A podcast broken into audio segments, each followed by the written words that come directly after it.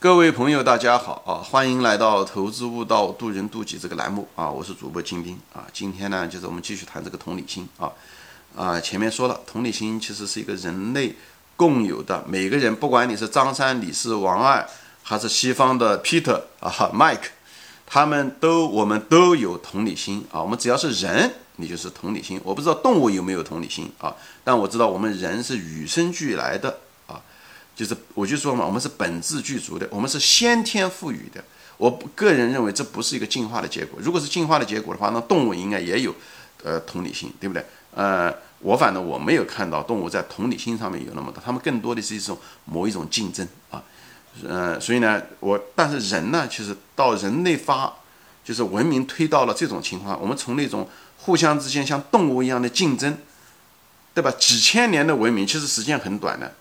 你能看到人身上每个人都有，而且这种同理心，对吧？就像同情心嘛，同情心也是同理心的一种，呃，怎么说呢？也是一种变形啊，就是看到别人受了伤，别的，我们是，我们是有这种同情心的，一种同情心的时候，就一种怜悯之心，在想着，如果我自己是那个断了腿的人，我会怎么？心里面是很难受的，对不对？而不是像动物一样的，看到他断了腿上去把它咬死，把它当成是食物吃。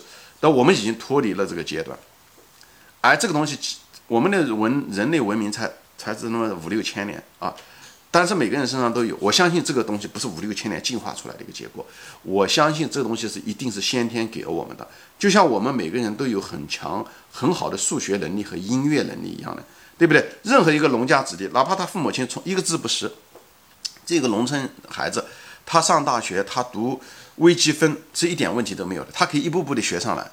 这个东西。他这种数学的能力实际上是与，就是天生的，就是先天赋予的。我我们不讲是造物主也好，上帝也好，还是什么也好，就是我们这个人类这个品种啊，就先天就给了我们这个东西。它只是潜在的在那个地方，那个东西可能跟我们进化没有关系，任何关系都没有。就像那个微积分一样的，我相信微积分在进化中不起任何作用，但是那个东西本身就被先天的置入在我们这根里面啊。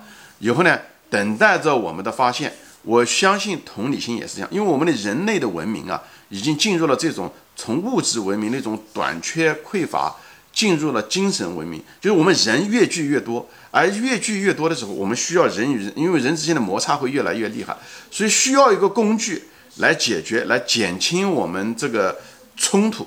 而这个减轻这个冲突的时候呢，同理心呢，突然之间看上去是一个天然的一把金钥匙。而这个东西本来就在那个地方，它不需要我们去慢慢慢慢的去培养，其实早就在。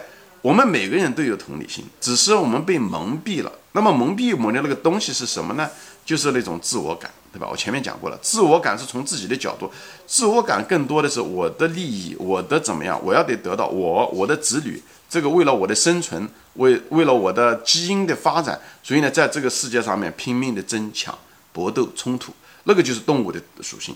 而同理心，我认为是不是动物的属性？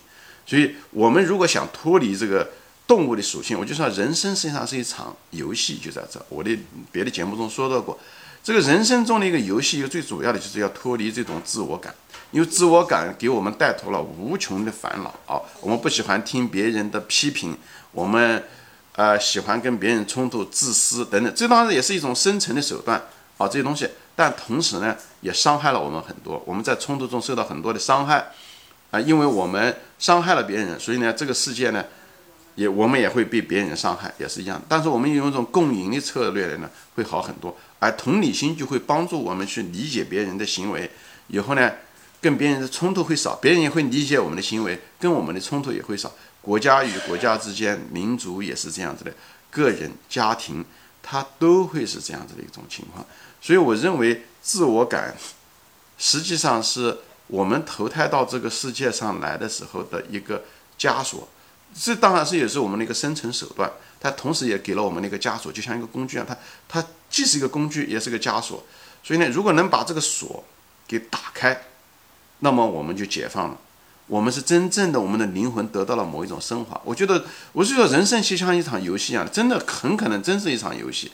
就是他给了我们这个锁，实际上呢，我们让我们找这个钥匙。那我们的钥匙是什么呢？这个钥匙又在我们身上，我们本质具足的，就是我们身上每个人，张三李四、Peter、Mike 身上都有的这个东西，就是同理心。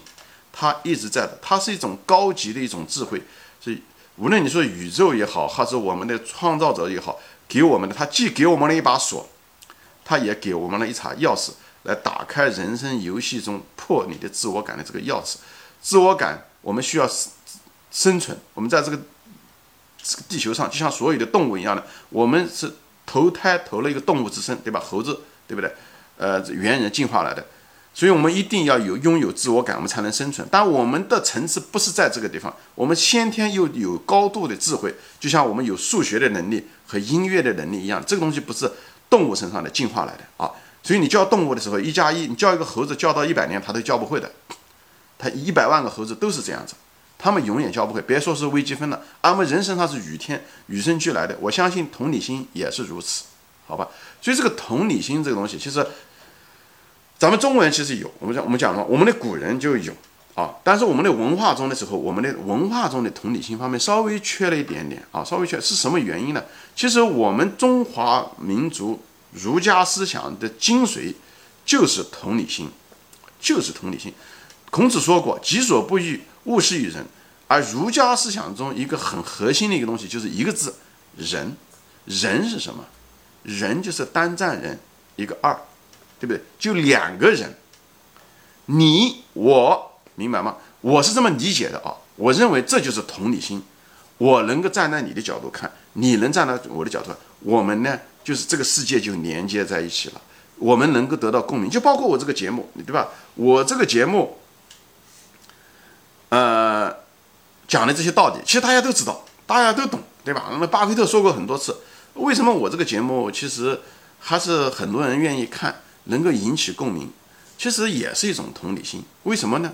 因为我也是从散户，对不对？慢慢这样做，犯了那么多错误，所以呢，是一个过来人。所以说这个话的时候呢，我能够知道镜头前的这些朋友们，很多人经历的这个经历，我都经历过，所以我有那种同理心，就是我只是把我的这个潜能给他爆发出来，以后呢，运用在我这个节目上面。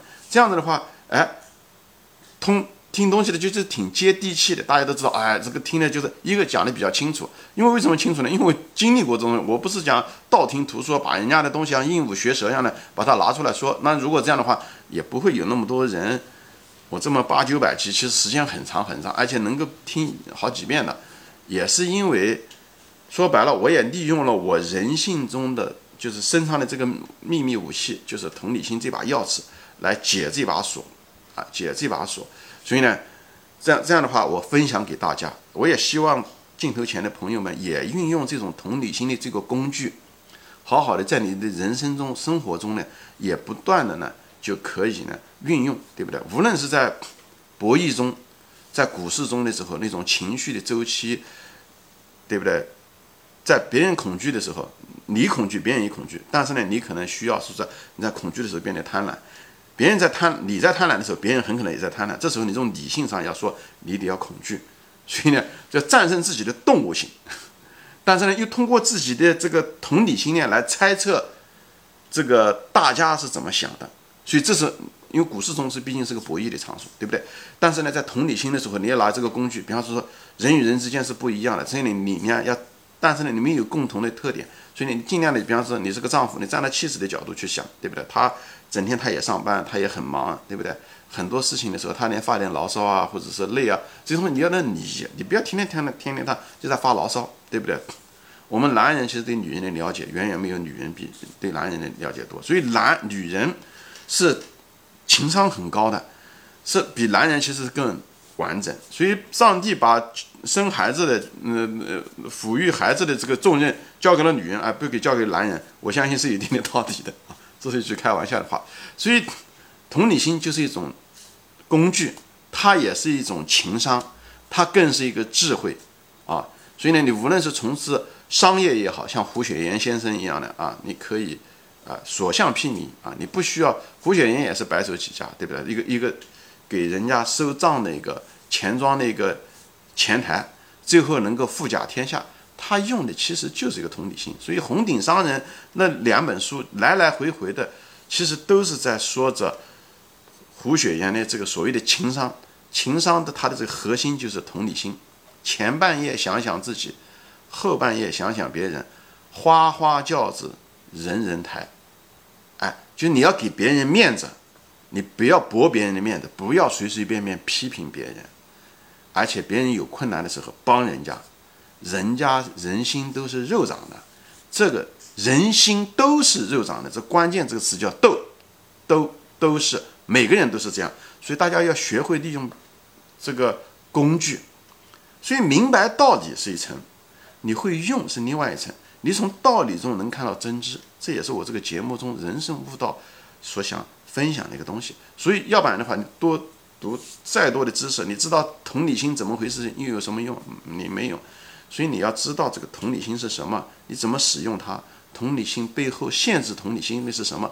就是自我感。自我感就是你需要脱离的一个东西，要把它征服了。尽量的不要有太多的分离心，也是一样的，好吧？很遗憾的就是我们同理心在我们这个民族中，虽然我们两千多年的古人都说过这东西啊，但是其实一直在我们的传统文化中，其实讲的其实并不多。